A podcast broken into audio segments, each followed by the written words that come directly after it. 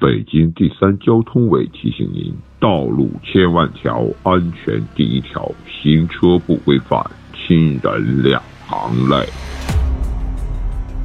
跑路的时候，居然还要带着地球一块跑路。八十年代能拍出这种电影，还比较有意思啊。科幻元年不是那霹雳贝贝？今天我们来聊聊在春节档引起巨大反响的《流浪地球》，以及和它相关的一些有趣的话题。各位听众，过年好！这里是不聊电影啊，我是夕阳。大家好，我是从初一喝到初五，天天喝到天亮，然后又找地儿吃饭的二。大家好，我是胭脂十三。大家好，我是严冬。这部电影从最初不被人看好，经过点映到公映口碑的逆袭，到如今又陷入了一些争议啊。但不得不说，它在新年所引起的话题性，以及这个电影背后的一些故事啊，我觉得都嗯蛮值得去好好的聊一聊的。那么今天的内容呢，大概会分为两个部分，首先是跟电影本身有关系的。第二个部分会去聊一聊关于中国科幻，包括中国科幻电影的一些话题。那么，OK，按照惯例啊，先从大家对这个电影的一个第一观感开始聊起啊。首先，作为我个人来说，这电影就是一个电影。刘慈欣这名字我叫起来都绕嘴。他的东西我没看过，对《三体》啊什么东西我也一直没感冒。我看这个《流浪地球》，首要的任务是为了录这期节目。然后第二个理由是这个郭帆嘛，郭帆其实我我之前他名字我也记不着，但是听你们说他之前拍的那个《李献计历险记》，其实是我是因为这个电影的导演是《李献计历险记》的导演拍的，所以我来看了，你知道吗？没有说现在广大三体粉的这种情感代入，我就是拿他当一个我比较喜欢的导演拍电影来看，当然也是抱着破除这些流吹们的一个目的去看的嘛。这都喊着什么科幻元年呀？科幻元年不是那霹雳贝贝吗？你怎么就给我来科幻元年了？吹成那样，对吧？就点映那会儿啊，还还没上线那会儿就已经吹爆了，对吧？我就抱着这一台去看的，然后看完之后呢，观感不错。我之前做节目的时候也说过，就就是一个电影好不好呀？更多方面我是看他的情感代入，或者说会引起很多人情感上的共鸣啊。就说很简单一件事，有好多人说，哎呦，我看哭了，好那怎样怎样，这就是一个电影成功嘛，对吧？我当时看起来也是有那么几个小点儿，好像觉得，哎呦，你的情感会进入这个电影，它节奏也挺好，除了个别说有一些逻辑上的所谓的这个 bug 嘛，但是瑕不掩瑜。纵观我看的春节档这三部，我看了《新喜剧之王》《流浪地球》和《疯狂外星人》，单纯从表现上来说，我可以把它放在第一位。如果这三个排个名次的话，嗯嗯，燕子呢？我看这个片子现在还没有来得及去二刷，但因为看的比较早嘛，是在。点映的时候，就过年之前上映之前就看到了。之前去看的时候也是抱着那种就跟马甲一样的心态，你们就吹吧，我才不信呢。看完之后回来，我也就变成一个无脑吹，就开始自来水，各种给人安利说，哎，你们一定要去看这个片子，真的很值得看。我其实不太有印象，郭帆这个导演，这个片子在最一开始看到海报是吴京，导演是一个不知名导演，他上一部片子好像得分很低，然后就有种，嗯，你们不要浪费大刘的作品了，我。不相信你们能拍出个什么鬼来的那种概念，就抱着这个心态去看了，然后当时真的是坐在第一排看的。当我看到最开始片头出来的时候，说实话是开始起鸡皮疙瘩了，就那种的感觉会被震撼到。我也不知道为什么，但是中国的科幻我从来没有看到过这样的质感。在这之前，虽然说霹雳贝贝啊，或者说是更早的这些科幻片，我们说那是科幻元年，但我觉得是不一样的。《流浪地球》应该算是所谓的硬核科幻的这样一个元年，我觉得能带得起这个名头，不管是不是大家都承认，但对于我来说，它是有这样一个位置的，因为我真的是很喜欢科幻片，然后也很希望说中国科幻能拍一个特别好的片子出来，也看科幻世界看这么多年了，好的文字作品有了，什么时候能出一个好的影视作品出来？这部片子真的是让我激动的那个。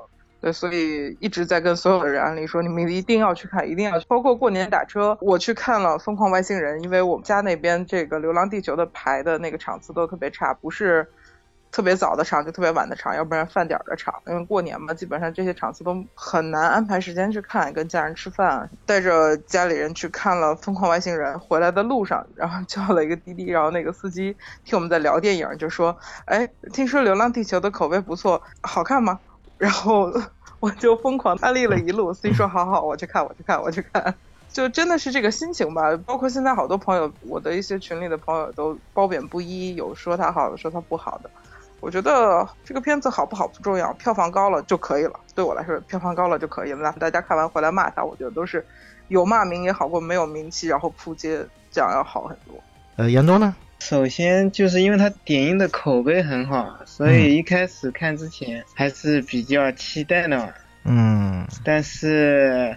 因为一些事情耽误了，一直没看。然后后来又很多朋友看过之后，又开始有很多负面的评价，一直有朋友在跟我说这个电影非常的尬，说非常就很不自然。嗯，所以就是突然的又期待值大大的降低了。然后终于昨天去看了这个电影，看过之后感觉也没有网上那么捧的那么高，也没有觉得它非常的差吧，我觉得。在我看来是挺普通的一个国产电影，特效嘛确实做的比较好，也像网上说的什么开创了中国硬科幻的什么什么元年啊，又是里程碑式的这种电影，那只能是从技术层面上是这样的，但是从整个的故事还有这些人物的人设呀，包括他们的情节对白啊，我觉得还是这种国产电影的。一贯的水准，就是一些感情戏做的很很浅，然后对白啊，感觉有的时候虽然他在很努力的表演，但是看上去不仅没有感动到我们，反而我觉得有点好笑啊这种对白。然后这个电影呢，它还是因为有一点这种主旋律的色彩在里面。嗯，我说一下我对这个电影的一个观感啊，嗯，首先我这部电影是看了两遍。我是持肯定态度的。看完第一遍之后嘛，我当时发了一个朋友圈，我说被一个满是 bug 的山寨大片给看哭了，很有意思。这个朋友圈也是底下很多人评论，有说你怎么无脑黑啊，或者什么然后我就又发了一条，我说就这个片子其实它存在很多问题，但是我说的这个山寨，从我这个角度，我不是一个贬义词啊，我的观点是我们国家的工业水平。毕竟是一个初级阶段，山寨是我觉得是一个快车道啊！你想想看，我们之前的一些制造业不都是靠山寨起家的嘛，对吧？那从山寨开始做起，也未尝不是一条走向工业化的一个道路啊！我其实最大的感受是，我觉得这部电影从某种意义上讲，是中国到目前为止拍出的第一部重工业片。从它的特效制作，包括它的那些美术设计、它的道具，目前来讲，我还从来没有在国产片当中看到过类似的这种设计。我在看之前一直在想这个问题，因为大刘的作品我基本上都读过，《流浪地球》在我看来是很难改编的一部小说，它里面只有设定，没有剧情，而且很多东西只是在脑中想象的，你没有任何参照物。在看完电影之后，我觉得很多在小说里面设定的一些场景，包括一些机械，我觉得它都是有自己的一套逻辑，而且设计的很好。这个是我觉得它最大的一个亮点。记得我当时二刷之后，我在群里说这部电影其实经不起二刷。我现在又回想我当时看第一遍和第二遍那个观感上，就是第二遍的时候完全入不了戏，可能就是因为。第一遍给我的那种，他在各方面的那种奇观触到我了。然后第二遍你再去看的时候，这些部分就已经无法再给你提供感官上的刺激。你其实更想去了解他电影内在的一些东西。但是我发现他这部分是非常欠缺的。这个部分我觉得可以放到后面再聊一聊。就是刚才严冬提到一个点啊，就这个影片，你们觉得它里面有主旋律吗？是中国人拯救地球了吧？要。啊，我会觉得这个不算吧？那你看美国大片，觉得美国人拯救地球算主旋律吗？算啊，美国主旋律嘛。啊，就是美国的。所以我觉得这个就是，既然是拍中国的科幻故事，那他拿中国人做主角，然后中国人拯救地球，我觉得也是合理的。嗯，但呃我觉得所谓的我们对主旋律的定义或者概念那种让人不适的部分，嗯我觉得是过度煽情的部分了，就太刻意的煽情。嗯，大年初一我们都要回家，我要 就这种东西是让人觉得有点很刻意。主要也是因为所有的人物其实都是在被事件推动着走的，人物本身并没有任何的合理的内心成长和性格塑造。我觉得这个就是夕阳说看第二遍不禁看的原因。嗯因为在这方面就怎么说呢，它真的很差。我虽然喜欢这片子，但我不代表说就是说这片子好到天上去了，那是不可能的。嗯嗯在人物这方面和故事线这方面，它真的做的就那么回事儿。嗯我只能说它合合格的完成了类型片的一个常规套路，没有任何让人有惊喜的东西。嗯嗯，所以燕子看的是无删减版的吗？你呃不是说删了好多？对，删了大概有三十分钟的戏吧。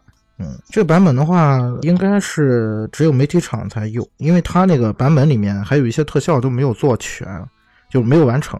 我也可以在这儿简单介绍一下，我是从朋友那儿得知的，它里面有过删减的一些内容。这个删减的内容基本上是在人物动机上稍微做了一些完善。你比如说里面那个妹妹的角色，她为什么要去地面？在那个删减的戏里面是给了她一个人物动机，因为她是孤儿嘛。所以他特别想去地面去找父母的尸体。当然，我觉得这个动机也立不住啊对，也立不住。但是最起码是比这没动机要好一点啊。呃，然后还有一个重要的删减是在王磊那条线，就是他们救援队，然后他们不是运送伙食去杭州嘛？中途你还记得他们从那个大楼上来之后，他跟那个主角分开了，转过来那个镜头就是说那个杭州已经沦陷了嘛。下城已啊经被毁，对，被毁了之后，王磊说：“我老婆孩子全白死了。”那个周倩把火石就打坏了，说不能再有人死。身后有个队员不是直接挂掉了吗？其实那段戏它有两个重要的点，第一个是那个王磊的老婆孩子就在杭州，前面是有交代的，但是他给删掉了，所以他才会说他老婆孩子全都白死了这样的话。然后周倩为什么把火石打掉，说这个不能再死人了？其实中间也有一段戏是他们在运送火石的时候是需要那个电池的，就那个电池是用每个人身上电池做延续的。如果注意这个细节的话，在那场戏里面，就是冻死一个人嘛。对冻死那个人，他身上是有根线连在那个火石上的，其实是用了他身上那块电池。所以为什么朱倩说不能再死人了？因为再走下去的话，就那个人死了，还会再接上一个人电池，接力才能把那个火石送过去。所以他这里面有这么一层个逻辑在。还有一段戏是主角他们不是发现了一个废弃的运输车嘛？车上有程序员那个李依依，他前面那场戏说李依依在那个韩朵朵进去之后，他不是有一个动作戏嘛？他把那个韩朵朵，他以为他们要伤害他，就那个戏其实也没有逻辑交代，但实际上前面是有一段枪战的，那段枪战是关于反叛军的。李一之所以会做出过激的动作，是因为他身边的队员都被反叛军给打死了，所以他以为主角那帮人是反叛军。反叛军这个设定当然是原著里面比较重要的一条线，但是在公映版本里面是完全删掉了这条线。听说要拍二，二要拍反叛军的事儿，不是吗？对啊，我觉得他这一部如果成功了，拍下一部是很正常的。然后他把这条线从这个里面删掉也是合理的，要不然你还得展开对其他线索去交代前后，那个就不够时长了。对，嗯就是说，你如果拍二的话，再来就完了；如果不拍二，就这么着挺好。你突然来这么让人不知所谓的一个什么反叛军，会偏离那个主线。我是这么想的，这个问题，我觉得是就是哪怕你加那几个删减的戏里面，你加进去之后，它首先它会破坏整体的这个节奏，第二点是它没有这个能力再安排一条线进去，这是我的观点啊。主线没有帮助。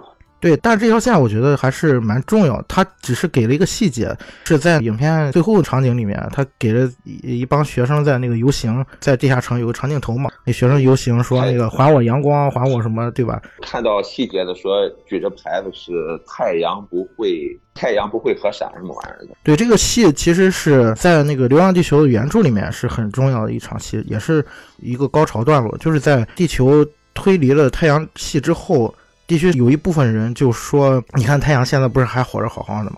所以就对这个计划的动机就产生了怀疑。这时候这帮人就跟这个地球联合政府形成了对立，然后他们就是反叛军嘛，他们就希望夺权之后再把地球推回去。他们觉得这个计划是 一个天大的骗局，然后他们两个阵营就发生了一场大战。大战反正也是两败俱伤嘛。就在反叛军夺取了联合政府的控制权的那一刻，太阳突然爆炸了。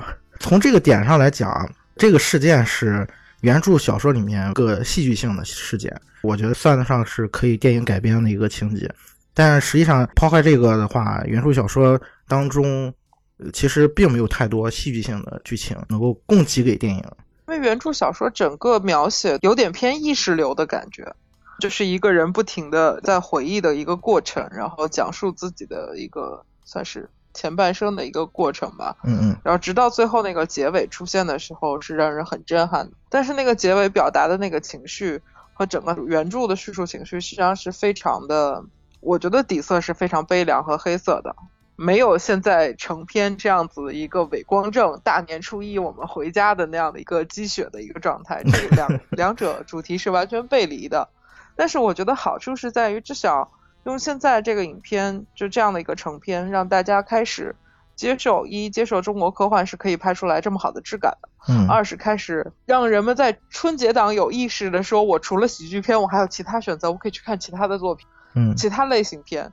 对，我觉得这个也很重要，因为科幻真的在中国大多数人看片子的选择里面，科幻绝对不会是首选，尤其是国产科幻，烂片几率太高了。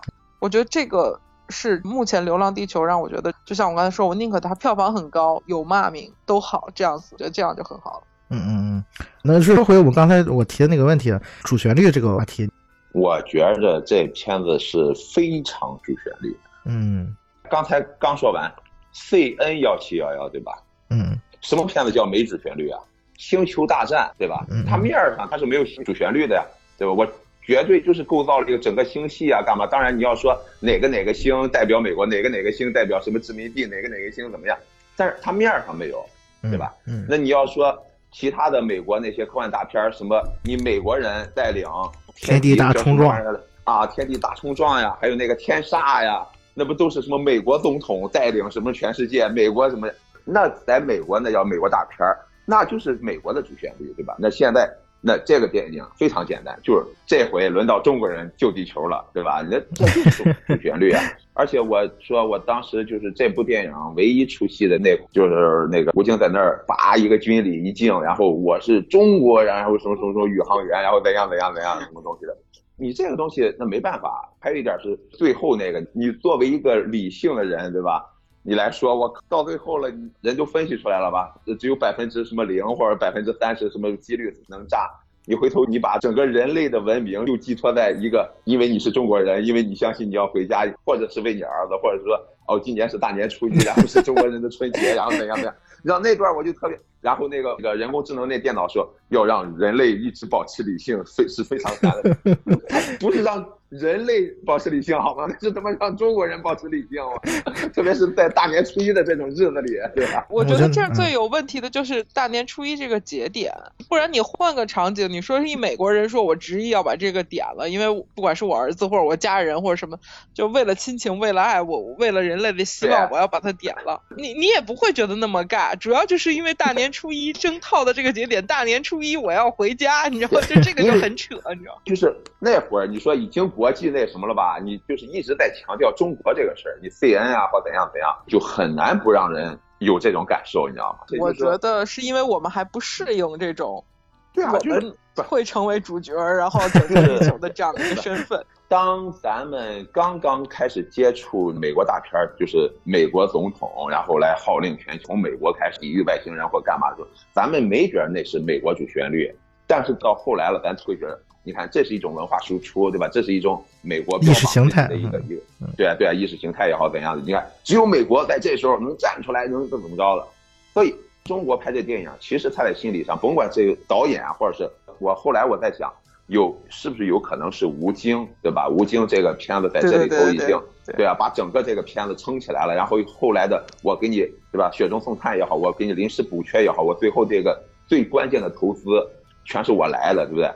首先，可能吴京在投资之前，在只是临演之前，他的角色并没有这么重要，并没有什么东西的。回来他啪这么一这个了，人导演不好意思了，我靠，我喝了一顿酒就把你骗来了，又骗片酬又骗投资的，我靠，我得把你这个战狼二那种形象或怎样的都弄进去。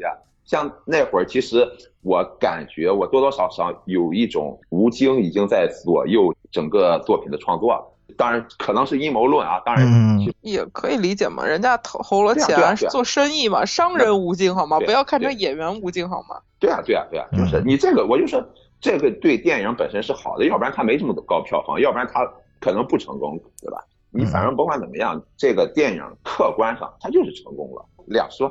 嗯。我这个问题，我首先要表态，我要给这个电影点赞，就是在这方面，因为我觉得我看到了不同于以往的，你包括之前说那个《战狼》啊，民粹主旋律，《红海行动》说这个湄公河，对吧？我我认为从那个时期到《流浪地球》为止，《流浪地球》是做出了前面没有过的一些东西。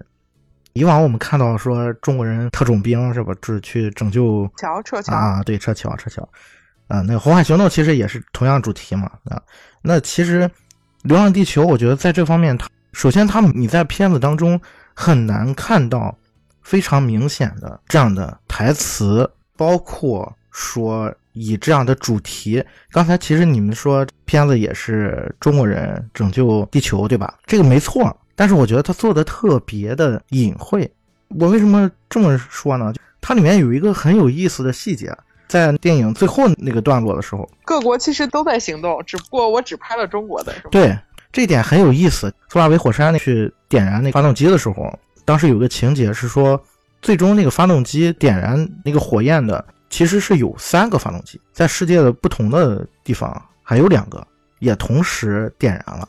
这就是刚才那个胭脂说的这个，其实世界上还有其他的人类在共同的努力。我觉得这一点啊，要给他点赞的，就是在于他所谓的主旋律价值观，他用了一种相对隐晦的手法表示出来，更普世呗，把这个感觉做得更普世一点，那种普世价值观的东西多一点，让好像更多、更多不同文化的认同，是这个意思吗？因为已经在海外上了嘛，不是说海外上映了吗？对，然后这一点我为什么说它其实也是一种隐晦的主旋律呢？就是你放到美国的市场背景下，你去理解这个事情。如果我来做的话，我的动机是什么呢？我的动机是我通过什么样的方式能让更多的国外的人认同我的这种价值观？显然，《战狼》和《红海行动》这种的东西，在国外是绝对不可能让美国人认同这种价值观的。但是，如果我换成一种呃《流浪地球》里面相对温和的、相对隐晦的东西的话，是否是一种更高级的方式来做价值观的输出、文化的输出？呃，这个点我觉得是值得去想一想的。当然，这只是我个人的看法，不代表他影片就抱着这样的动机跟目的去做的。这是为什么我说我不觉得这个片子主旋律的原因，就是如果你拿同样的片子来看，它就是一个普世价值观。它的野心，商业上的野心，我觉得是有的，导致了他会做这样的取舍。嗯嗯，包括未来的海外市场，包括这种所谓的隐晦的主旋律的部分，我觉得这个都是说把重心放在了人人都会能感受到和可以接受，甚至可以理解共情的这个亲情的部分。嗯。而淡化了他作为中国人的这个中国的呃国家的这个身份上，对，而且同时我也展现了世界上各个国家其实同时都有人在做出努力、做出营救的这个动作，然后一个所谓世界大同的一个概念的时候，一是符合我们国家的整体的政治宣传的一个方向的，嗯嗯，我们不是要做霸主，我们是对对吧？对，我们是这就是我我想说的这个他所谓的呃更温和的方式啊。嗯，其实传递的还是我们我们自己的这个对吧？这种观念、价价值观。对，我们对自身的定位，我们哪怕就是是努力去作为了，比如说关键时刻的这个关键先生，但我们依然不是以一个领导者或者霸主的身份，我们只是恰好在那个时刻出现了而已。嗯嗯嗯，我觉得他把这个身份捏得更更准一点。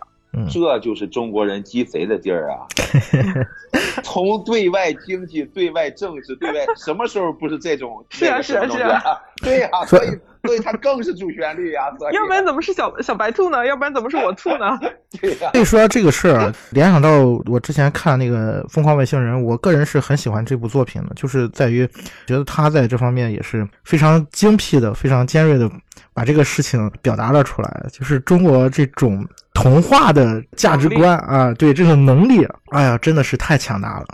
但是《疯狂外星人》按你的说法，它是一个更批判了一个思维角度对去看对这种对对 对啊，疯狂外星人那不就是那种黑色幽默，然后黑那个美帝嘛？那不是吗？疯狂外星人是属于极度的反讽的一种，我是说他在洞悉中国的文化的本质、民族的本质的这方面啊，有一些异曲同工的地方。然后还有一个点，我觉得特别有意思啊，这个点啊是我觉得这个电影的优点，也是这个电影的缺点。就对于《流浪地球》而言，我我说的是什么呢？就是我感觉他的世界观的建立啊是不太完整的，或者说是有一些问题存在的。首先是他这个影片它的背景的设定，它是比原著要早很多的。我记得他那个设定应该是主人公所在的那个年代是，他当时说过，就是离那个加加林第一次飞向太空是呃一百年嘛，过了一百年，就应该是二零二零四七年。这个问题我第一遍的时候，我觉得是个巨大的 bug，就是因为它跟原著的背景是背离的，就是原著里面主人公出生的年代，就像你说的，就是已经是刹车时代结尾了，呃，结束了。嗯那你如果按照这个时间设定的话，电影是把这个时间线给提前了。电影的那条线，他那个主人公刘启，他哥哥还是很帅的。好，就是这个不是重点，就是我我我想说的是，刘启他出生是出生在地球刚刚知晓这个灾难，还在建设呃行星发动机的那个时期，然后他是长到他应该是多少岁了？根据吴京的上天的那个时间，不是说他要要退役嘛，嗯，要回地球嘛？他上太空这个时间应该是十几年，十七年，我我嗯我好像记得是十七年。那也就是说，在短短的十七年的时间里面，发动机已经建成了，而且地球已经到达了木星了。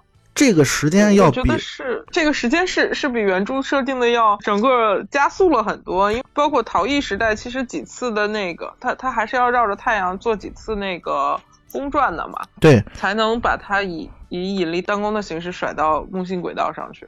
对，它首先要刹车，对吧？就是先把自转停住，然后通过不断的接近太阳，得到那个加速度，公转到达了应该是十几圈吧，好像我忘了那个原著当时是怎么写的，反正就是五圈吧，我记啊。啊，才能达到这个逃逸速度，然后才能从原来的位置慢慢的远离太阳系，对吧？那个时候才开始加速嘛。远离太阳轨道，对，远离原有的轨道，接近木星轨道好像是。如果按照原著的那条时间线，地球到达木星的那个位置的时候，应该是过了上百年的。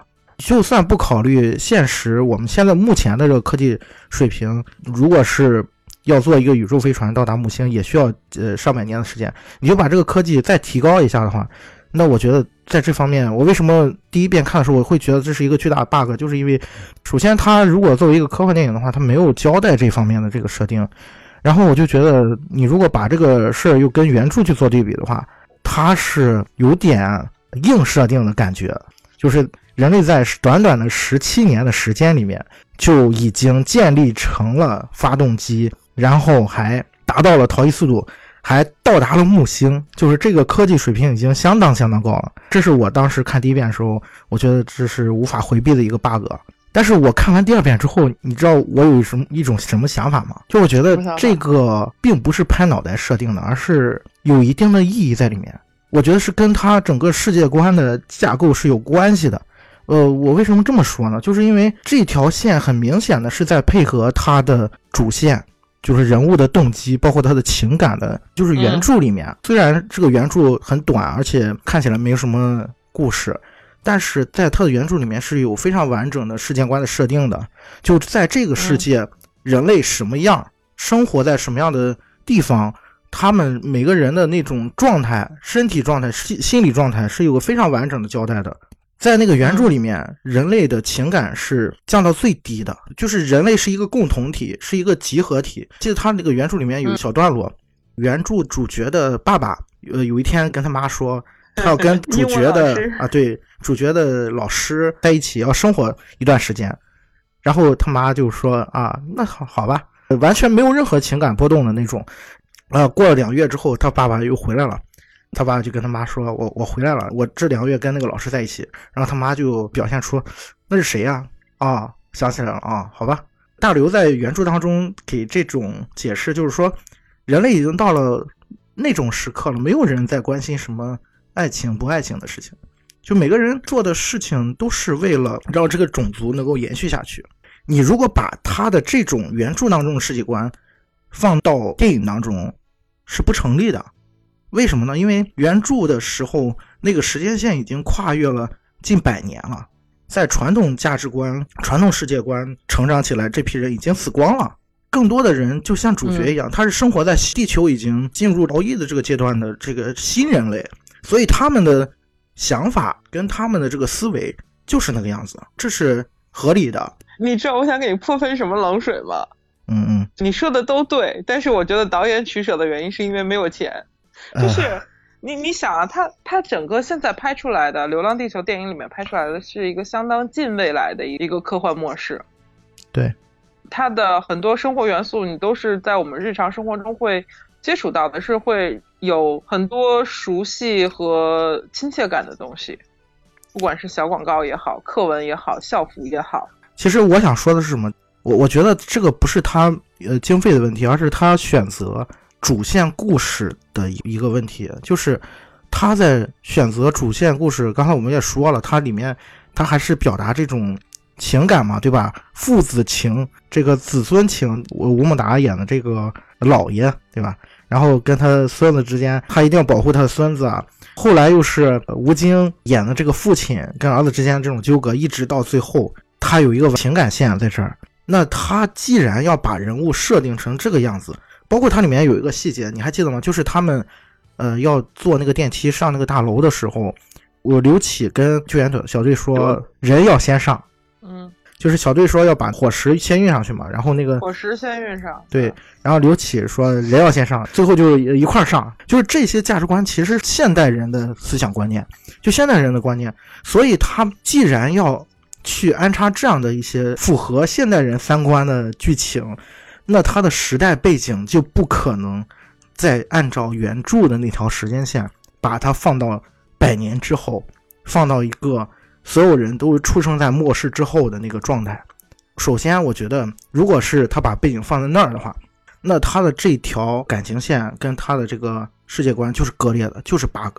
这是我的一个观点。第二个观点是，如果那样去做的话，我觉得这个电影是更加露怯了。很多方面他做不到，我觉得他在改编难度上是非常非常大的。对，所以他选了一个非常鸡贼的一种方式，去改变了这个原著。鸡贼这个词儿很传神，对，就是这个概念。就整个片子，包括从设定到到故事，到他们说写了一百年的编年史，就关于这个设定之下，就整个一百年的编年史，我觉得。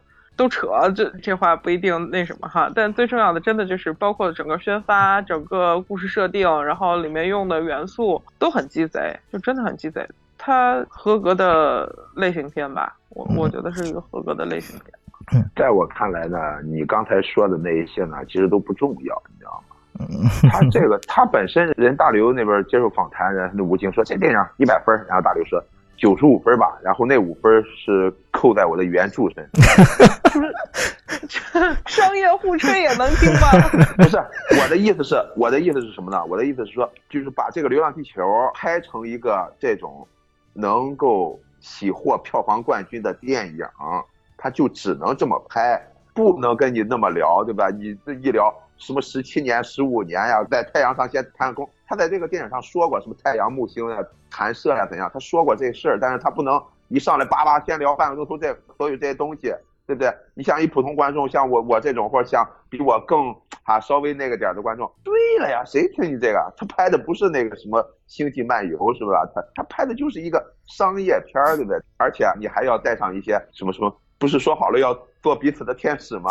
就还有这段，是吧？说到底，它就是一个春节档给所有人看的电影啊，它不是一个就是那么硬核的，让你们哎呦哪哪，我天呐，特别符合科幻，特别符合那种硬核。它不是个那个东西，你知道吗？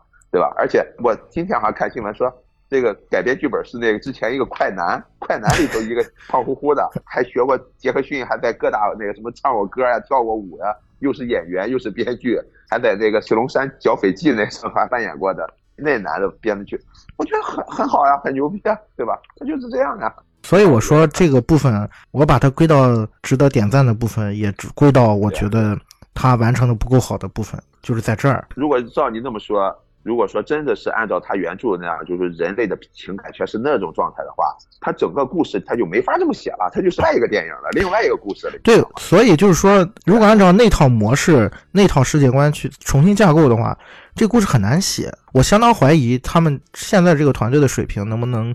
做的比这个选择要好，所以我觉得他在选择上他是有他自己的这个，对，说句不好听的，就是做自己实力呃那个相当的呃事情，超出我能力范畴的，我就干脆规避掉不做了。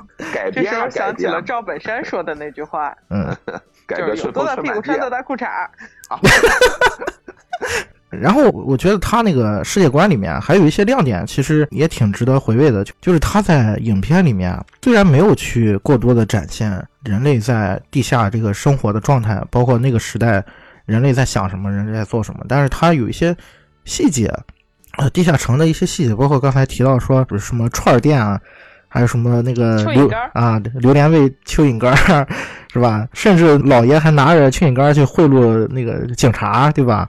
我在里面看到的关于那个时代的经济制度、社会制度的这个部分，我是挺感兴趣的，因为它这里面它虽然没有去呃直白的表现出来啊，呃，给我感觉是它里面已经回到了我们国家计划经济的那个感觉。那个时代的人钱已经没有用了，然后每个人好像是在赚工分儿。在地下城的那场戏里面，曾经有一处。地方叫什么信用点兑换？你还记得他买东西时候，他不是扫码吗？扫码他花的不是钱，而是信用点儿。这信用点就特别像我们国家以前那种工分儿对吧？就是那种东西。你就是他在驾驶的时候说扣了多少多少分嘛？那个点数不是驾照的分吗？我觉得不是驾照的分，驾照分没有用。我觉得是这个点数的分。他那个孟达在车上给那谁朵朵。讲事儿那会儿不是还说吗？我们那会儿什么为了一种叫钱的东西，然后什么奔波怎么着的？对，就 那意思嘛，就没见过钱嘛，这小孩都。对啊，所以他们现在使用的是所，就像我们以前用的那种工分式的东西，类似吧。但我觉得应该不是同样一个概念，因为工分更多的还是一个计量那那种，它是按工分算钱的。到年底，我觉得它所谓的信用点，真的就是货币电子化了这样一个概念。不管是黑镜也好，还是神盾局里面的一些关于这种末世的设想的时候，人们的这种就是高度密集的这样的聚居生活的时候，他们多数都是用信用点、虚拟货币来作为计量和交换的一个衡量的单位的。对他这些部分啊，很有意思的一些细节，我觉得恰恰能反映说主创对于这个影片他。确实是在幕后付出了很多。虽然我觉得这一套所谓的世界观也好，它的这个设定有一些不合理的地方，有一些问题，但是最起码他自己是有一相对是很完整的一套东西的，就是所有的细节都能反映出来这些东西。我觉得这个是优点吧。我觉得对这个影片来说，对，这是我说的细节满分的那种部分。就是你看这个片子的时候，你看到他提供的所有的这种生活环境的细节。包括地下城也好，包括空间站也好，或者什么的，空间站可能还有点太符号化，但是地下城呈现出来的那个效果真的是让我很惊叹的。就是因为喜欢赛博朋克的这样的一个科幻类型的时候，很多会有这种就是比较末世感的人类大量聚集的这样的一个生活场景。嗯，然后你看到以前虽然说赛博朋克很多以这种香港或者是生活为蓝本，香港的城市为蓝本，然后会。混杂亚洲文化，但是你看到的是那种西方视角之下对东方文化符号的这样一种比较猎奇的拼凑，你看不到真实的或者说是可让我们信服的那样的一个，不管是中国文化存在也好，日本文化存在也好的这样的一个完整的东西，你是看不到的。但是至少《流浪地球》让我看到的是真真的是非常完整的中国特色的 地下的这样末世的一个设定，人们会在那儿怎么样生活，会是什么样子的，这个东西是让人耳目一新的。嗯嗯嗯，这个也是它在海外发行的时候会有很大亮点的东西。对，我还记得一个很有意思的地方是，他带着朵朵要走的时候，然后朵朵说：“今天晚上的居委会要发饺子，我们 是不是要吃完饺子再走？”就是那种生活化的那种感觉。嗯，对。这些地方的打磨，我觉得都可以归到刚才说他做工业化的尝试，想要建立出一套所谓的中国科幻电影的一个模板。我觉得他是有这方面的尝试的，而且很尽力，很尽力。我们今天不管他最终有多少能到那个影响的程度，但是我觉得他的这种态度跟他的很尽力的这种感觉，我是特别想点赞的，就是这个点上。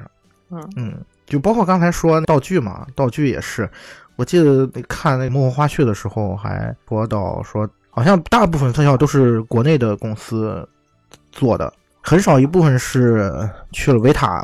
塔做的对，去找维塔做的，还有一部分是韩国的团队，但大部分都是国内自己做的。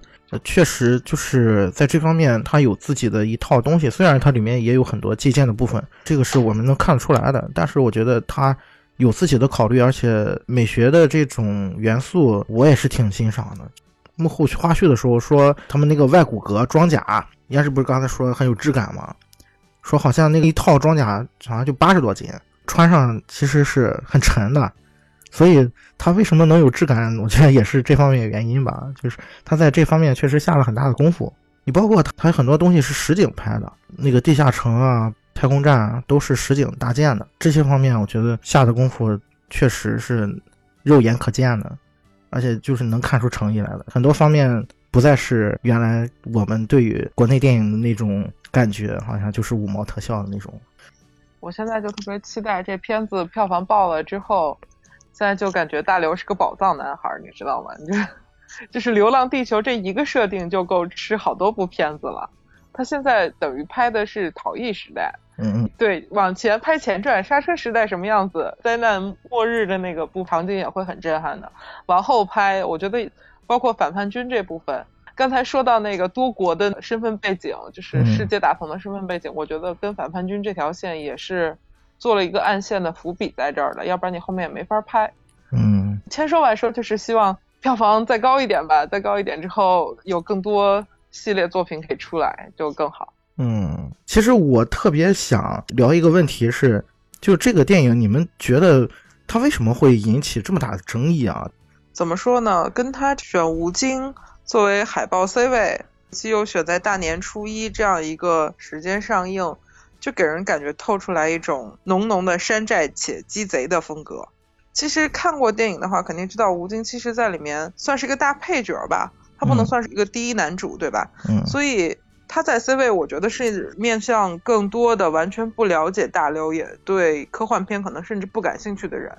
不管再怎么说，《战狼》真的是让吴京的国民度高了很多，而且就我所知，很多大爷大妈们真的很喜欢这个片子，包括很多对平时看大片的男生们，对吴京或者对这个片子其实是有很高的好感度的，因为《战狼》让吴京有很高的一个国民号召力。嗯，所以海报上 C 位放了吴京，其实是一个特别鸡贼的一个做法，就是刷脸嘛，利用他以前的好感来把更多的人吸引进电影院。当然了。但实际上，科幻的这个主题加上大刘的这个作品，文艺青年们是很喜欢的，对，是是有一批忠粉的。其实这样的做法相对来说是让这些人有一点不爽的，我觉得这是会出现争议的原因，就跟地球营销的那个方式一样。我能不能理解成，本身这个影片它的受众跟吴京的这个受众完全是两拨人，对吧？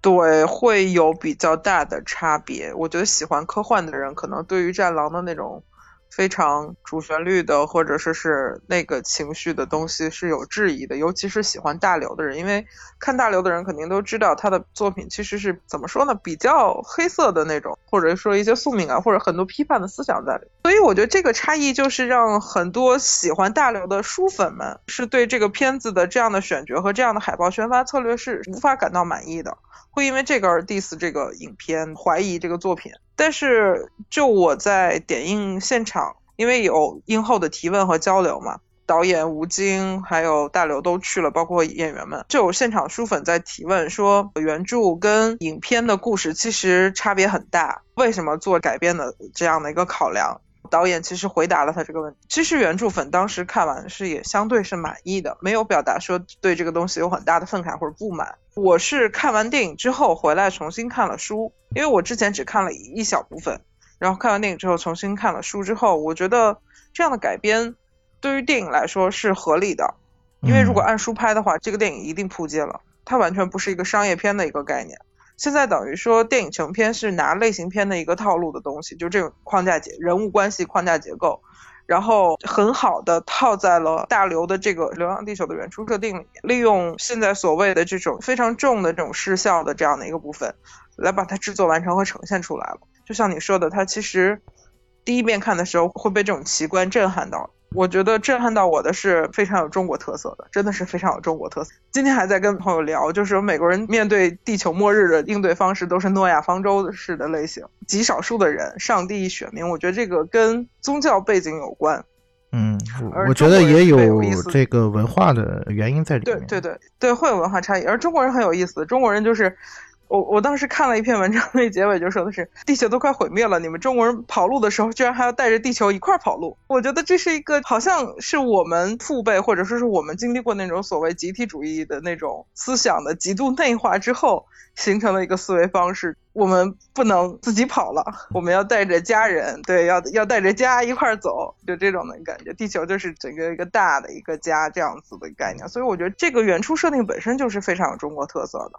然后它呈现出来的效果，包括我今天还说，你能在一个末世科幻里看到舞龙舞狮撸串儿，然后小广告丑丑的高中校服出现，你觉得丝毫不违和，而且不再是作为一个西方视角下的中国符号元素出现的那种状态，会让人觉得很惊喜，而且很特别，真的是非常非常有中国特色的一个概念。严东跟马佳对这个问题有没有想法？我先从我个人对吴京的这个 感觉来说吧。你谈这片子没法不谈吴京。其实《战狼一》我是看了，《战狼二》我是没看的。主观情感上，我对他在《战狼一》之后和《战狼二》之前，直至《战狼二》成为一个国产票房奇迹，他又出来的所有的行为，还有各种各路 diss、各路赞赏这些情况，对我的主观感觉就是我有点烦这人，你知道吧？嗯。但是客观上呢，我又不得不承认吴京这两年的对电影上的，还有他个人事业上的这种成功，你要客观承认的，这就是一种成功。你甭管他是怎么成功的，你甭管他是成功之后怎么样了，对吧？但是就是在这个前提条件下，然后还是就像这个电影一样，有两个极端的群体嘛。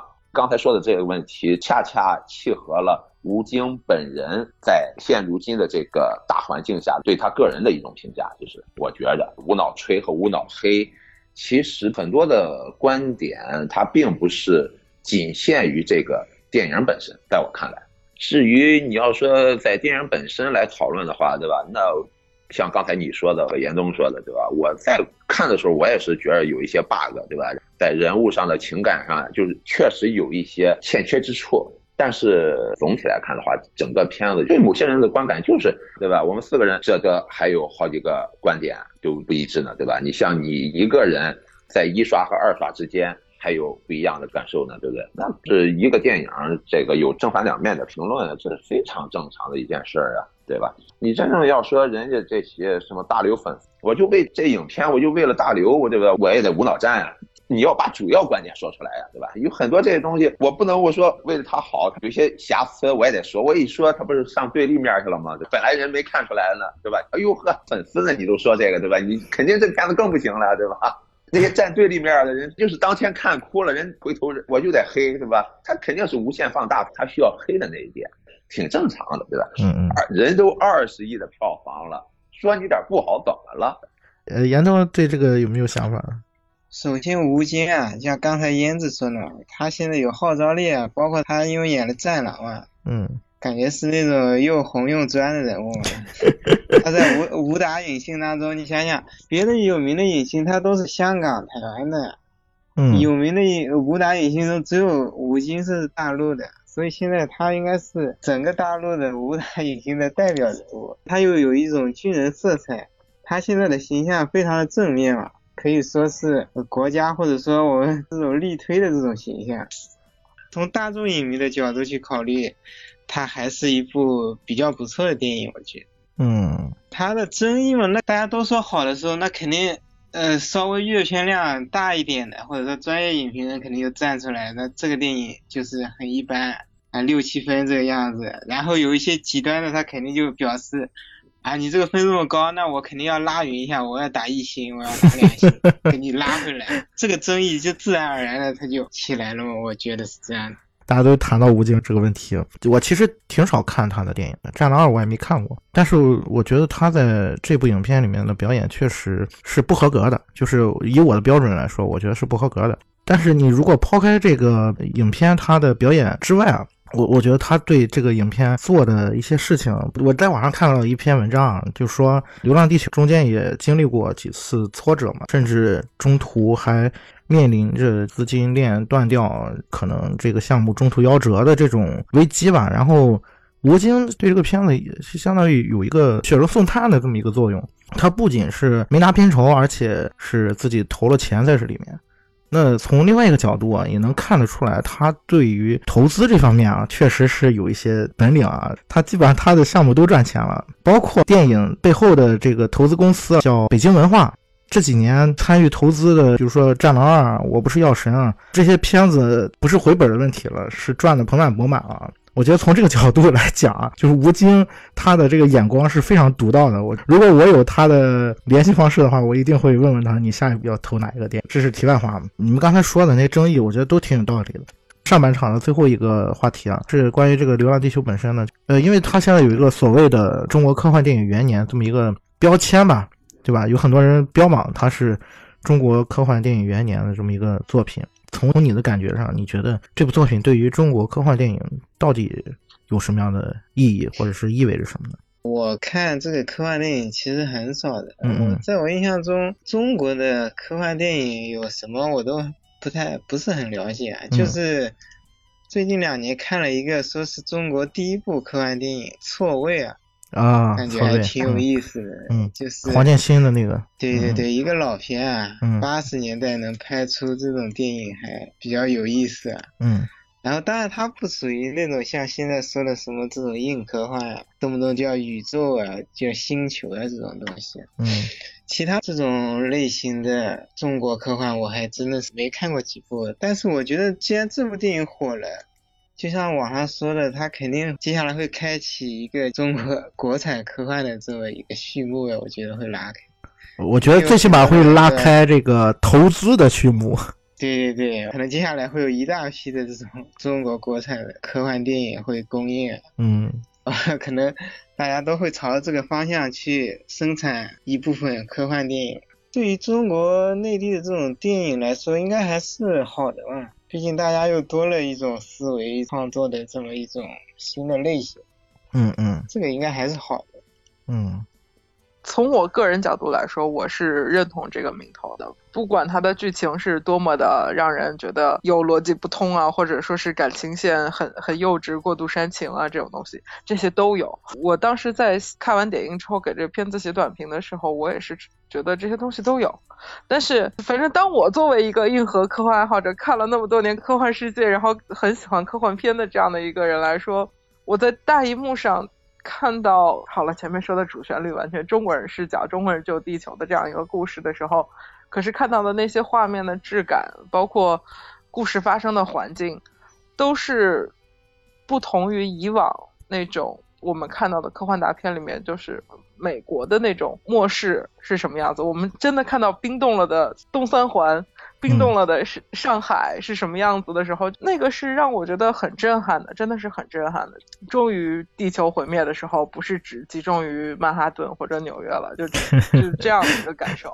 就是我们也可以毁地标了，是吧？对我们也有地标可以毁，然后而且还出来的质感还不错，就是那种营造的末世感，其实还是还是 OK 的，没有让人觉得很假，就是很塑料感。嗯嗯然后包括它里面很多道具的制作，我觉得是很精良的。对比一下，我很喜欢环太平洋那个机甲的感觉，然后比环太二那种完全塑料薄壳的那种感觉，就是 这种对比能很明显。嗯所以我对这片子作为硬核科幻元年，首先它在一百二十分钟的这个时长里面，它很成功的利用画面和基本的故事结构，把地球从刹车到逃逸到最终就是新太阳时期，就把《流浪地球》整个的这个故事设定背景，让我一个完全不知道，我没有看过任何原著，我是一个对对这个概念一无所知的人。你直接去看这个片子，这一百二十分钟之内，它所讲述的这样的一个科幻的这种未来的一个设定是完整的，你是可以理解的，而且是可信服的这样一个部分。嗯我觉得是这样的一个感受，我不知道会不会因为我前面有看了一点点的那个开头，会对这个片子有一个大概的了解或认知，或者说脑补的部分。但是我相比较而言，我觉得至少这部片子在这个有限的时长内是完成了这个设定的。嗯我觉得这是所谓硬核科幻的一个基础，就是它能符合基本的科学规律，以及能在有效时间之内把这个世界观给你建立起来，让你可以为之信服或者沉浸，让你换一个角度去思考这个世界。我觉得这个是合理的。嗯所以硬核科幻，OK，我觉得在中国硬核科幻这个片子是做到了这一点的。然后你也说了，它科幻电影其实是非常注重，尤其是现代科幻电影是非常注重视觉效果的，所谓重视效的这样一个概念。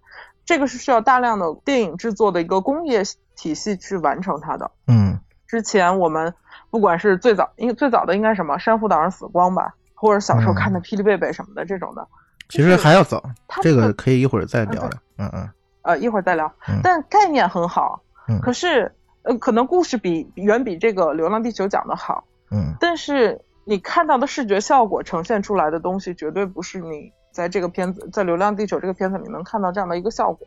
嗯我觉得这种震撼和冲击是足够的，所以把它作为一个标杆儿戳在这儿。未来如果还会有类似的这种科幻 IP 的改编，我觉得是否能达到这个标杆儿的高度，就可以作为一杆尺子来量，是不是足够用心了，是不是足够的去思考了？比它更好，当然更好。如果不到这个标杆儿的话，我觉得那个就是可以被群嘲的，就是躺平认嘲的一个概念。嗯嗯，马强，定义科幻元年呢，首先科幻这事儿咱得先弄明白了，对吧？你到底是科幻元年，还是什么硬科幻元年，还是什么什么中国科幻元年，还是怎样工业科幻元年，对吧？嗯你要说科幻，你之前什么霹雳贝贝也好，就刚才你们说的什么死光呀、还有刚才说的黄建新这些，肯定不是第一部科幻电影。你同样的，你就说今年那个疯狂电影外星人，它不是科幻电影吗？它也是科幻电影，嗯对吧？嗯但是你同样的这两部都是科幻电影，都是大刘的作品来改编的，你就怎么着你也不能把《疯狂外星人》作为一个元年来说事儿吧？嗯嗯这是最简显而易见的一个东西。不，首先拒绝承认它是科幻片儿，它有科幻元素，但它不是科幻片儿。好的，不是这是我的个人观点。不是，那原先那个《卫斯理传奇》叫不叫科幻片儿？你在我这边，什么叫科幻呀？叫科学幻想，那就叫科幻呀，对吧？当然，你说把《流浪地球》作为科幻元年，我觉着前头要加好多个定语，对吧？比如说有这种特别大设定呀，特别工业化，然后做的效果多么多好的，这个是第一步呀，可以说这是元年了，对吧？或者说在中国电影走向工业化的，或者是看票房的，或怎样的一个时代之后，出现了这么一部，这种可以说，哎，这是元年。然后另外还有一个问题是，这一次《流浪地球》的后期团队，就是做这些特效团队，全是中国团队，对吧？从这方面可以说，哎，这是中国的科幻元年。这些东西都都是无可争议的，对吧？它一定是在将来不止一次两次会一直会被提及的一件事情，因为你之前不是说这个问题，其实后头还牵扯一个问题，它将来的一个影响嘛，嗯对吧？那现在首先是它这个确实是赚钱了，那肯定有一些投资会蠢蠢而动。大刘今年这个贺岁档两个电影都是改编他的短片，对吧？那大刘的其他是不是也成为一个大的 IP 了？有可能有人我就花钱让你马上给我写一个相关的类似的这个，或者给我出个概念，对吧？这这就是电影工业化嘛。我不需要你给我写剧本，我不需要你给我写小说，我就出创意、出概念，对吧？我就要拍一个三部曲。按照这个来说，是不是更是大流的一个元年。我觉着元年这个定义更多的就是说一个划时代，就是一个意象的元年，OK 的呀，不是那么较真儿的一个问题。我觉得，嗯，就是我觉得虽然他在很多方面啊，就是刚才说到的美学啊，包括他的特效啊。包括它其实建立了自己的一套标准啊，我觉得这都是工业化的一个信号，或者说是一个序言。当然之后会发生什么样的变化，这可能不是我们现在能想象得到的。但我觉得这都是比较好的一些尝试。但是另一方面，我觉得啊，你如果给它冠上中国科幻电影元年这个旗号的话，嗯，我觉得从一个点上来讲是不太合格的，在于这部电影其实它是一个多类型，它并不是一个单纯的说硬科幻，或者说是硬核科幻，对吧？就不是一个很硬科幻的电影的一个蓝本。我觉得它其中还是包含了很多其他类型片的一些东西。这也是我为什么说它是一个山寨大片的 原因啊，就我觉得它在里面借鉴了非常非常多其他类型片，包括科幻片，包括灾难片，就是类似于这种类型的混杂。你从一一个点上来讲，它可能是无奈之举。刚才我们说能力所限，另外一个点上呢，我觉得刚才在聊这个第一观感的时候，我说山寨不代表就一定是坏事儿，是吧？很多时候。你想要起家，因为毕竟中国电影连谈不上工业，所以你山寨也不失为是一个是吧好的方法和途径。我说我当时举个例子，我说那智能手机不是也也是从山寨起家的吗？那现在华为不是也已已经卖到全球前列了，对吧？你从这个角度来讲，这个事情之后会怎么样发展还不好说呢，对吧？呃，这是我对他所所谓的中国科幻元年的一个感觉啊。也挺有意思的，就是看这个片子的时候，每一场戏你都感觉似曾相识，感觉其他之前看过的合集。对，我觉得最夸张的是什么？最夸张是我我在看他那个吴京不是在那个出舱的戏吗？啊，对，出舱那场戏，出舱那场戏就是他在那分镜的设计上是跟《地心引力》很像，然后呢，你去听他的那个配乐啊。又跟《星际穿越》的那个配乐完全一样，就是基本上连节奏都一样。我当时那场戏看的，我一方面惊叹这个现在中国电影也能拍出这样的质感啊，忍不住也想吐吐吐槽，就是觉得啊，这好吧，其实习惯了，我能理解，我能理解。嗯，其实也能看得出来里面很多经典科幻的元素，这都是值得去讨论的一些地方。我觉得刚才说的那个感觉，就山寨这事儿还不一定呢。对吧我们大国崛起就靠山寨，对吧？我觉得这个事儿真的有可能是一个契机，一个点。我 大刘不是之前说过，说什么他的所有作品都是对那个太空漫游的什么浮潜的什么浮。他这个影片里不是还有那么一段，我一看好像还有那么一段有要什么那个人工智能要叛逃要干嘛的吗？一开始就很有。对啊，就是就所有就好多这个细节都在那里头嘛。他就说人就人早就说过了嘛，就是。哪怕是有些人说，现在所有的科幻片都是对太空漫游的，对吧？这 什么什么什么抄袭和什么东西的？对，既然库布里克的粉丝，请请请发言。再说一句，《疯狂外星人》那配乐不也是吗？说句题外话，我觉得《外星人》跟这部他在《二零零一太空漫游》上的这个使用。有截然不同的观感，有截然不同的意义在，这是我的看法。然后这个就我不说了。顺着马甲这个话，我我觉得可以开启我们下半场的这个话题了，中国科幻跟中国科幻电影的这个问题啊。那天的大海天一样我们的地球阳光灿烂。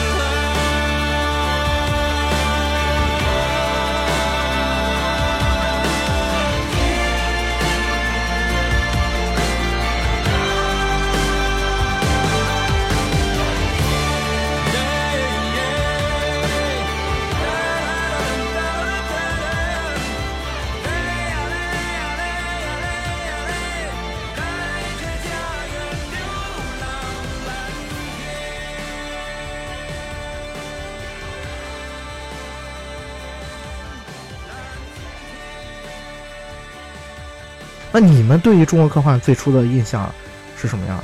对吧？有什么等一下，你嗯指的科幻是指科幻电影，还是指科幻作品、文学？都可以，都可以，都可以。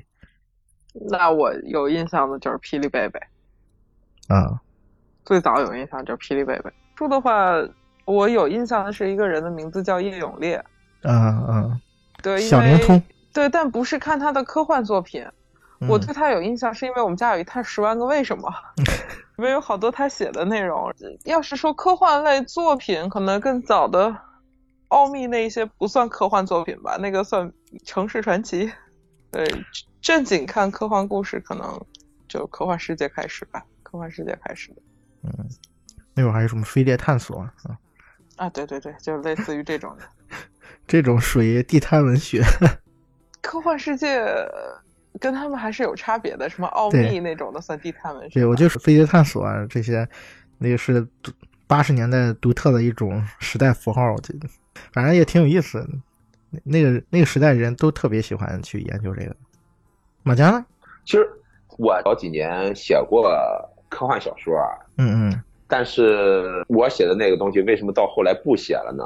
我刚才表表达过我的这种看法，就在我这儿，科幻呀非常简单一件事儿，就是有关于科学幻想或者你现在没有的那些，又不属于神话类的，嗯那基本上科在我这儿就属于科幻，你知道，因为原先大而化之嘛，什么变形金刚呀，什么太空堡垒啊，嗯，对吧？那在在我这边，你要说到底，那都算科幻呀，对吧？所以我当时写的那科幻小说，我也是把整个大的设定、世界观都设定出来了，是一个什么样的星球呀，要出去探索宇宙呀，然后先派一帮人怎样怎样，然后后来写到中间，写到中间，后再回头一看，整个我那一篇的文章就是什么呢？就是太空堡垒加高达 加那个 EVA，然后所有这些把它们融合在一起的东西，你知道吧？所以我就没法写了，我写了将近三五万字，字了，然后回头一看全是抄的，我还写个屁呀！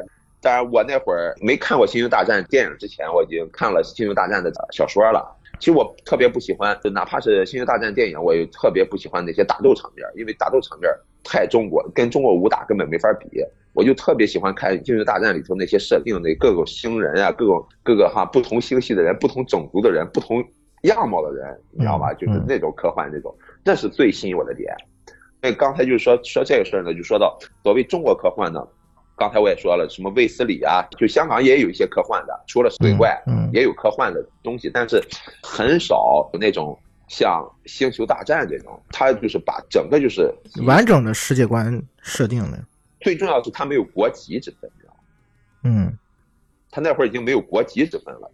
就这种是我希望能看到中国拍出来的科幻片的样子。我特别希望中国能拍出那么一个东西来，没有中国、美国什么国，就是把就跟《星球大战》那样，就咔一个什么星球为单位啊，或怎样怎样那种。可能是好像《三体》是不是类似于这种类型？我不太，因为我没看过嘛，好像三体还是有的，是也有是吧？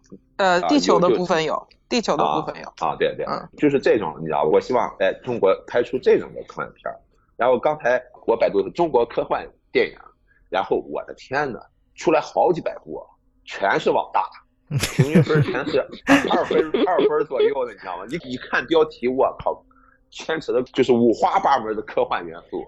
在中国想拍这个的人并不是在少数，那么多网大都在拍这个，但平均分二分，当然你不看你也知道什么质量，什么什么东西。其实我就说，科幻这个元素呀，其实深得人心，只是一直从这个角度上来说，这个《流浪地球》也是元年。呃，我先说说我的最初的记忆啊。其实我接触科幻还是蛮早的，就我在上小学的时候就开始读那个凡尔纳跟威尔斯的一些小说了。但是我接触中国科幻，其实还真不是电影，也不是书。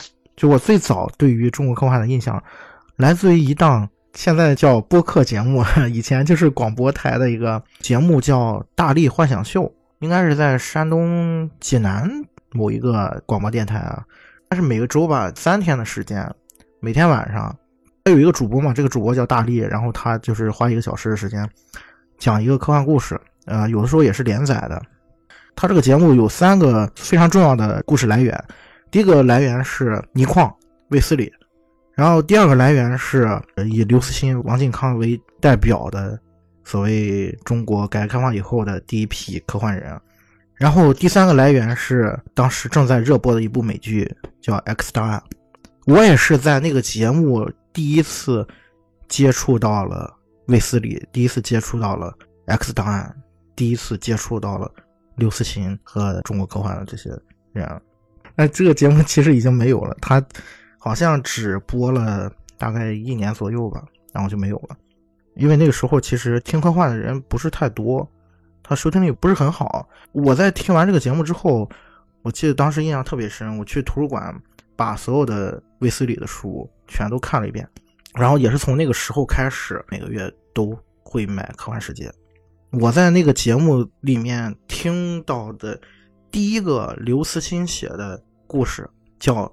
戴上他的眼睛，我对大刘有印象，也是这一部书上看的。戴上他的眼睛，我到现在印象非常深刻。我听着听着广播，我就能听哭了。那个故事特别打动我。当然，故事是什么呢？你们自己去搜吧。没读过的话，之后我在那个节目里面听了很多当时科幻的一些作品，你比如说那个大刘的《乡村教师》《流浪地球》，还有《球状闪电》《全平台的阻塞干扰》，还有那个。呃，王靖康的那个拉格朗日坟场啊，就是类似一些故事吧。我我觉得那节目对我来说也是一个中国科幻启蒙吧。之后我就开始买《科幻世界》嘛，开始看那些故事。这个是我对于中国科幻最初的一个印象跟回忆，还真不是电影。因为开始有意识去补中国科幻电影，也是在那个时期之前的一些作品。刚才其实提到过。霹雳贝贝啊，包括那个黄建新的那个错位啊，其实，在那个时期，我我的印象最深的是大气层消失，是叫这个名字吗？是的，冯小宁的。嗯，对，就我我觉得那个时期的中国科幻都有这种感觉，它的那个设定其实很多是没有什么道理的，也没有什么，就是你如果按照软硬科幻去分的话，是完全软科幻的一种类型，大部分那些剧情都有一些邪点的味道在里面。你要不说这电影，我都忘了有这电影了。你说哦，我超爱这部。你是你要这样想，你要这样想，人家那会儿啊，那会儿东西啊都接地气儿，他会考虑观众，对吧？你那会儿中国老百姓他就能接受这些东西，你叭给他来个嘎嘎一那个晕了，看不懂。那会儿文化水平或者说接触什么外来事物或者新鲜事物的能力还是有限的，对吧？就是说到这儿了，我就简单捋一下中国科幻电影。之前做那个中秋节的节目的时候，我们说过，中国科幻其实很早就有了。就是胭脂当时介绍了一个唐朝人写的那个那个故事，叫什么来着？我忘了。九阳甲组里面的那个月宫，反正就是只是说月亮上有人的那个。啊，对对对，就是遇到两个月球人的那个。其实你如果谈中国科幻的话，能延续下来的，可能是从清朝末期开始。这个在中秋那期节目里边也提到了一些。然后，中国科幻电影最早的时候应该是能追溯到解放前的。解放前好像有一部片子叫《呃六十年后的上海滩》，那个片子是一九三八年拍的，现在已经看不到了，胶片已经被毁了。建国之后，我们在一九五八年的时候还拍了一部叫《十三陵水库畅想曲》，那个片子就是完全的主旋律了。反正就是建国之后是那部电影应该是第一部，叫《十三陵水库畅想曲》。那当然在之后发生了这个呃这段时期就没有什么所谓的科幻电影了，甚至连电影都没有，是吧？然后就是刚才胭脂提到的那部一九八零年的《珊瑚岛上的死光》，哎，那部电影好像还真有一点点那种硬科幻的味道。我要声明，我那个时候还没有还没有看过。我要洗白一下自己的年龄，我没有看过。那马马甲是不是应该看过了，对吧？没有看过，俩那会儿没玩啊。然后在八十年代就诞生了一批刚才提到的什么《霹雳贝贝》啊，《大气层消失》啊，类似于这种的邪典电影。啊，这些电影有两个特，可能已经九十年代了吧？八十年代开始。呃，八十年代开始啊，那好吧，啊，好吧。就是八十年代到九十年代这初期吧，就是到这个这个时间段，就是伴随着改革开放的春风吹到全国，就诞生了这么样一批。那个阶段其实国内还有很多的邪典的电影出现，就是不光是科幻类型的，也有恐怖片，还有一些奇幻片。当然，我我说这个科幻，除了《霹雳贝贝》和《大气层消失》，我印象比较深的还有两部。第一部叫《疯狂的兔子》，还有一部叫《魔表》。我为什么对这部印象很深？是因为它的主演是那个谁，张嘉译。我能想到的是《毒吻》，啊你有听说过吗？我听说，我听说过，我听说过，就是八十年代末九十年代初嘛，就是那个时间段。读吻就是还在往后一点，我以为读吻是往大的。我真 别闹了，读吻是一个特别老的片子，我小时候在电影院门口看看海报招贴来的。那个我没看过，有点科幻惊悚片的那种感觉。我刚才说的那几部啊，就不包括读吻，他们有一个特点，主人公都是小孩儿，这个是我比较好奇的一个点啊，但是我没有找到比较准确的一种说法，就是为什么当年这么多。以儿童为主角制作的科幻片，而且是邪典类型的。以我自己的猜想啊，我觉得这个可能涉及到当时的一些审查的原因。在那个年代啊，甚至到现在为止，还有很多人认为科幻跟科普是一回事儿。那既然是科普，就是儿童嘛。你拍一个科普片，那当然要以儿童为主角了。呃，这是我个人的猜想啊，不代表这是怎么回事啊。如果谈到这个部分的话，其实中国科幻从诞生到现在一直是举步维艰的。就是这里面与我刚才说猜想为什么那个时代都是儿童片提到的这个看法有关系。就是很长一段时间，很多人的眼里面，科幻就是科普。甚至是国内某一些科幻作者也在写科普，所以就是造成了大家对这个事情就是会有一些混淆的部分。刚才说叶永烈不就是？对 你刚才说这事儿呢，那我可能有点感触。第一是你说的这个科普和科学呢，当时可能是吧，有些啊社科的呀这些人觉得对吧？你本身中国这个群众人民，咱文盲那块还没弄完呢，科学更是。不明不白的，你再搞些科幻啊，到底是科幻还是科普，他分不清了。嗯，然后再就还有一个事情是什么呀？我呀？就那个年代呀，有好多气功大师，那都是那都是请到彩的，你知道吗？对吧？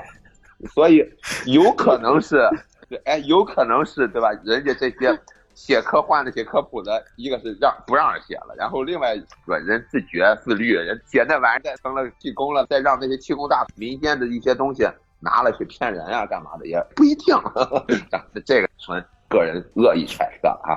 我先说句题外话，我觉得你你刚刚说那个气功那个事儿，其实那个是那个年代的一个特殊的东西，就是那个年代不光是中国也有这种东西，有很多国家也有这样的一些现象出现。嗯，这个当然背后的原因有很多，这个不是我们节目要说的。就是我，我觉得这个方面确实是有影响，但是我谈一下我自己的这个观点啊。首先，我认为中国科幻一直处在一个初级阶段，你就包括说大刘写了《三体》，拿了雨果奖，拍了《流浪地球》，我依然认为中国科幻是处在一个初级阶段，而且是非常长的一段时期都是处在这个阶段。你你如果要把这个事儿找一个根源的话，我觉得还是在于我们国家的发展是处在这么一个阶段。我们国内的科幻的作品，可能我已经呃大学毕业之后，我就再没有买过《科幻世界》，我不知道现在的一个情况啊。我就说十年之前吧，就是那个时期的科幻作品里面，你是很少能够看到思辨性的东西的，更多的是在想我们国家未来的一个状态。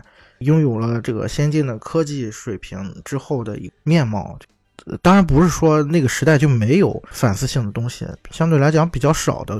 你再看《银翼杀手》，甚至说呃《异形》这种科幻恐怖片，它都会有类似于这样的反思性的东西。我觉得这可能是因为西方的科技水平、呃经济发展水平的一个影响吧。我不太觉得是你说的这个样子，我觉得都是过程吧，就是除了跟自身，就是科幻作者就写科幻的人，他能想象和呃了解到的这样的一个科学知识水平，会会给他一个更好的锚点，让他去想得更远。我觉得这是必然的。嗯，呃，也是为什么我们的科幻作品会在八十年代之后才开始，就八九十年代再往后才慢慢的会有更好的作品出现。这这个肯定是有这个过程，但我觉得中西方的科幻差别最大的原因，嗯。我觉得有两点，一是你最前面说的是我们的科幻作者的出身，嗯，对，嗯，西方的科幻作者出身很多是就是相对来说是是专职的作家，嗯，他们会有个人兴趣爱好也好或者什么也好，他们会去研究一些方向，专注于某一个方向，就是他的写作水平是很好的。那写作水平的很好，其实就是基于他的大量的阅读资料的收集整理的这些所有的能力。嗯，这些人相对来说，他的年纪也会。实话说，当时科幻世界出来的那一批作者，就我所知，最一开始很多都是还在校园中的学生开始投稿去写这个嗯科幻作品的。除了王靖康、刘慈欣这些我知道的，就新起来的那一波，比如说这个夏家他们。是这样，就是科幻世界最早的作者群，一类是来自于某个时期之后的知识分子。呃，就是像刚才说王健康、刘慈欣这些人，对，然后另外是一部分，对，另外一批主力就是像你说的，因为科幻世界上有一个特别的专栏，就叫校园科幻。我我当时其实也投过稿，对这个栏目其实出现了，就你像你刚才说的夏家这帮人，他们都是从校园科幻当中崛起的，等于是这两类人的科幻的风格是截然不同的，其实。就我想说的是，一是科幻作者群的这种成熟度是是不能比的，然后你说就是缺少缺少这种就是思考的深度，就我们在我们的科幻在整个就是写作和这种想象的时候，缺少真正所谓深度的东西，我觉得需要更长的一个时间吧。因为我印象最深的就是看比较早的呃西方的科幻，嗯，群星我的归宿。那那个应该是很很早的，就是你你现在翻过来看那个所有的故事情节，其实就是套用了一个基督山伯爵的故事，嗯，就就基本上是一个复仇故事。然后他的设想其实也没有那么硬核，就就就没有那么硬的一个理论知识。现在看可能觉得就那么回事，但他很动人，他那个故事很动人。还有一些其他的就类似的这种内容的时候，就会觉得缺少的一个是价值观的建立。我举个例子，就以刘慈欣为例，就是大刘他的作品，他自己也承认过，他的作品是深受苏俄的作品影响的。嗯嗯嗯，包括黄金时代的三巨头里面阿西莫夫，对吧？他其实也算是苏俄的，是吧？就是因为他也是俄国人嘛。那这部分的东西，你再联系到那个个时代的背景，他们从那个年代过来，所以你能想象他其实他作品里面是有这些东西在的。就这个，我觉得是就是时代造就的，所以他的三观，他对这个世界的理解，他就是那样子。但是你知道，就在这个区分，因为我我们的作者经历过这样的一个时代的动荡和变化，所以他会更关注群体未来的走向，或者说国家未来的一个方向，更少于像西方这种，就是我针对个人的我的存在的意义，或者说是个体的东西，相对来说它会少一些。我我是觉得有这样的区别。你们说八九十年代，因为那会儿首先一个是温饱问题都都都都他妈难，八十年代刚改革开放了，然后能多多少少看点什么东西了，然后另外一个，这帮人不能拿这个东西当饭吃呀，那会儿对吧？嗯，他没没不能当饭吃，他就没法更深层的更怎样的，就是一个乐趣，就是个好玩可能就是那么一一小撮儿吧，特别小众的人，然后互相那个到后来了。然后哎，你们那个了，哎，看科幻世界了，怎样怎样？那还不是主流？那会儿主流什么呀？武侠小说呀，对吧？那武侠你一聊谁都不，那那放着那多少个大家就在那摆着呢，对吧？你真正那些有能力有那个的，他就是能写出好的科幻来，他也去靠武侠去了。你人黄奕最后玄幻什么东西的，对吧？那是主流呀，卖盗版都能挣钱，对吧？他肯定不不可能没有那个土壤。嗯，你就现在咱还在这聊电影的什么元年呢？还那个，你到现在他也没有这个土壤很重要，对吧？嗯，就其实前面说了这么多，你说包括中国科幻也好，中国科幻电影也好，我觉得还是回到《流浪地球》吧，因为它现在相对来讲，让很多人觉得是一个标杆性的东西。就是你们觉得从它开始吧，那中国科幻未来会是什么样子？稍微做一个幻想吧，对吧？毕竟我们聊的是科幻嘛，幻想一下，从这一刻开始，我们的科幻电影会是什么样子？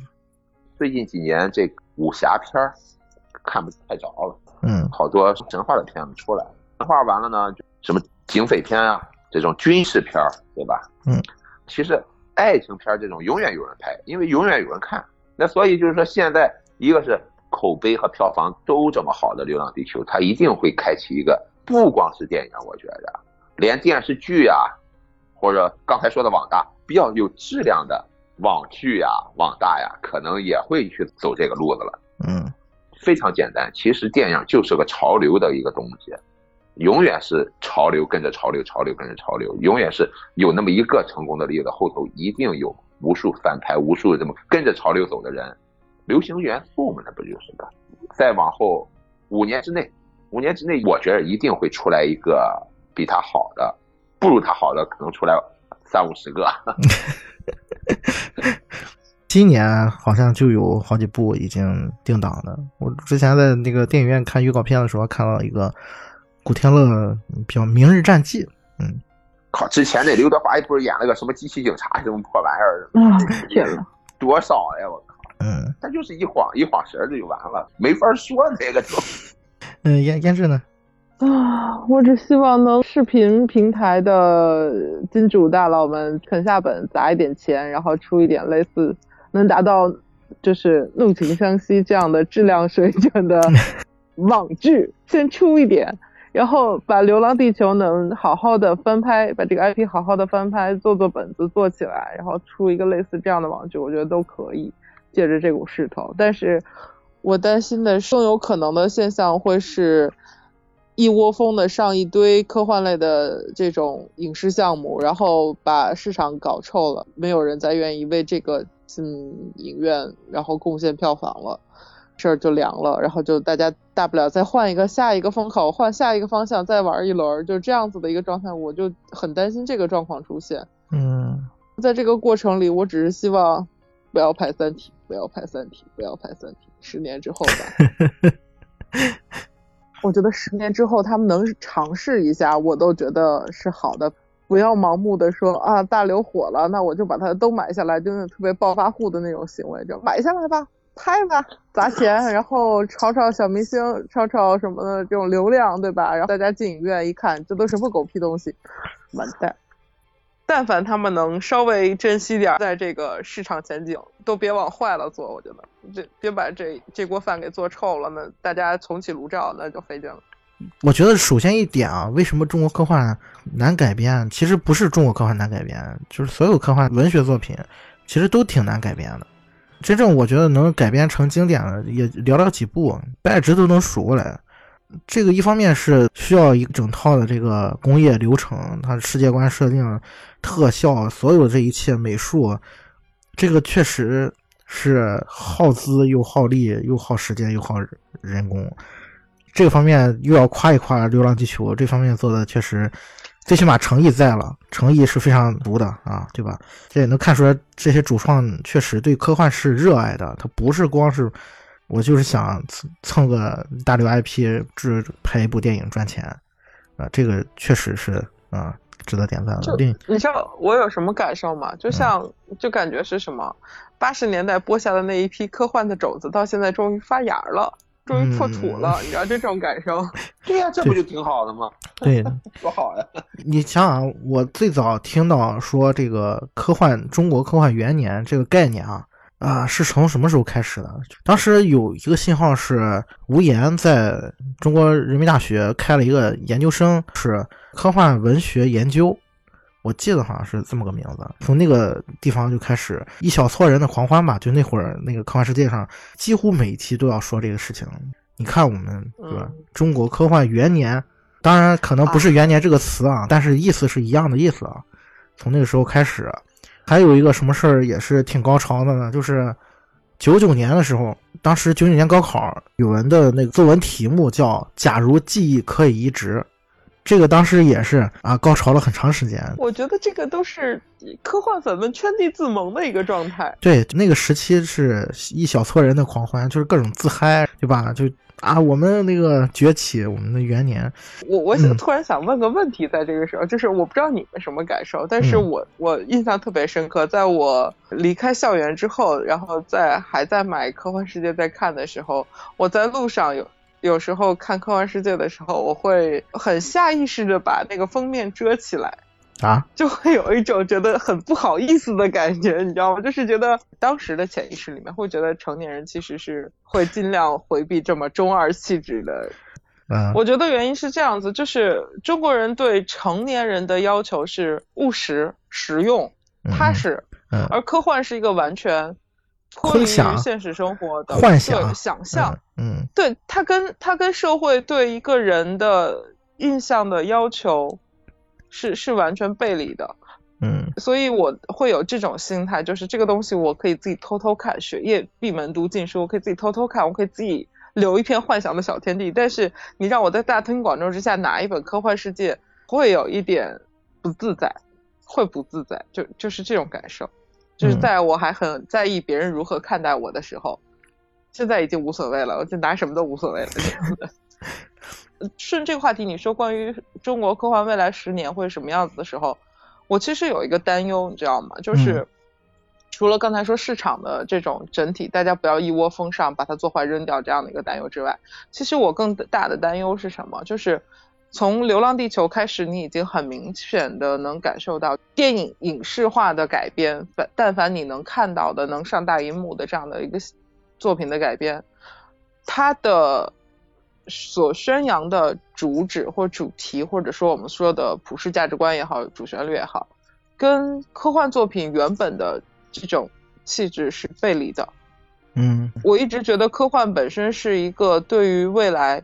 伴随科技发展之后，我们的未来的社会或者未来的生活，人类未来自我存在的一种思考，包括人类组织结构的一个存存在的形态的一个思考和设想。对，这其实也是我们刚才说，就是中国科幻的发展到目前为止都没有达到的一个成。我我在想的一个问题，你先抛开这个文学作品不谈的话，就单论电影。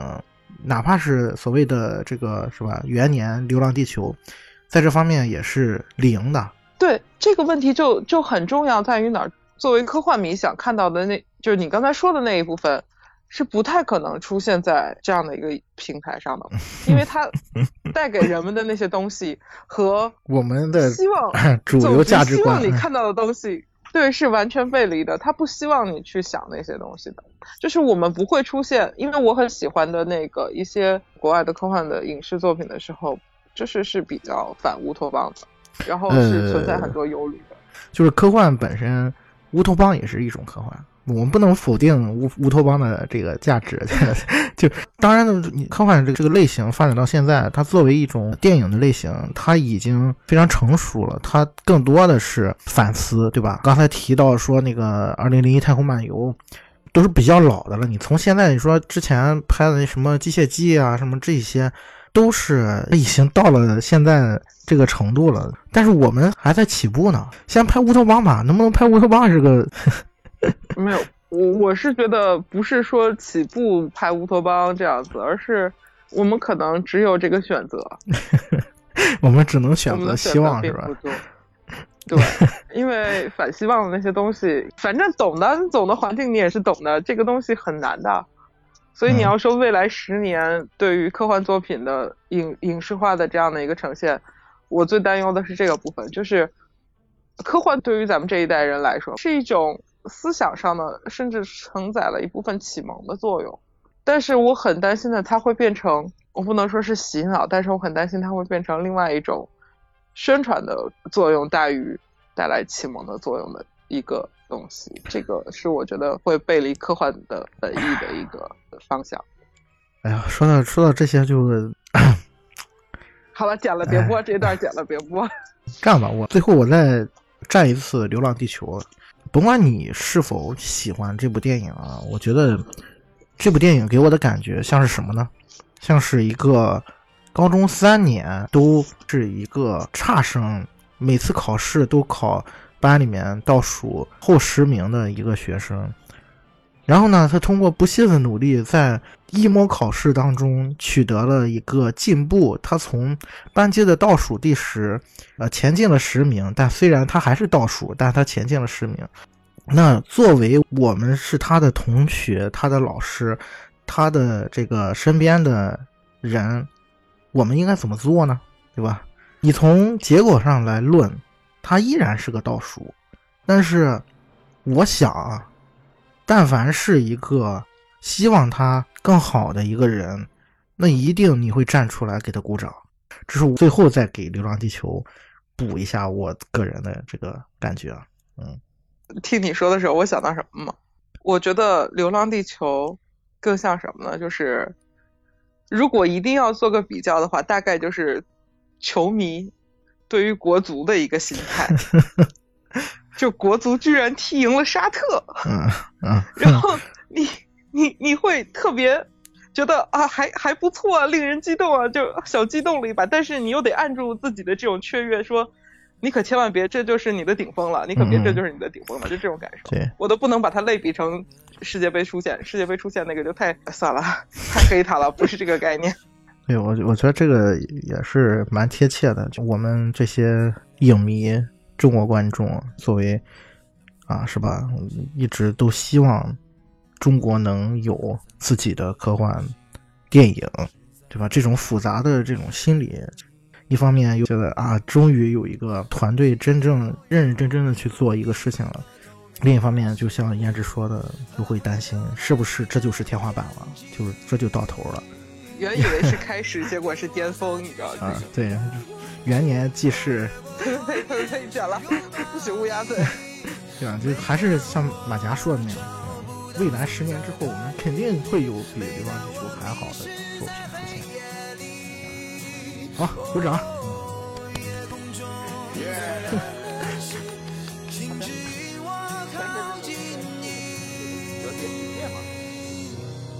北京折叠。北京折叠。北京折叠。那我估计这出不了三年。夜空中最亮的星，是否知道曾与我同行的身影，如今在哪里？哦，夜空中最亮的星，是否在意？是等太阳升起。还是意外先来临，我宁愿所有痛苦都留在心。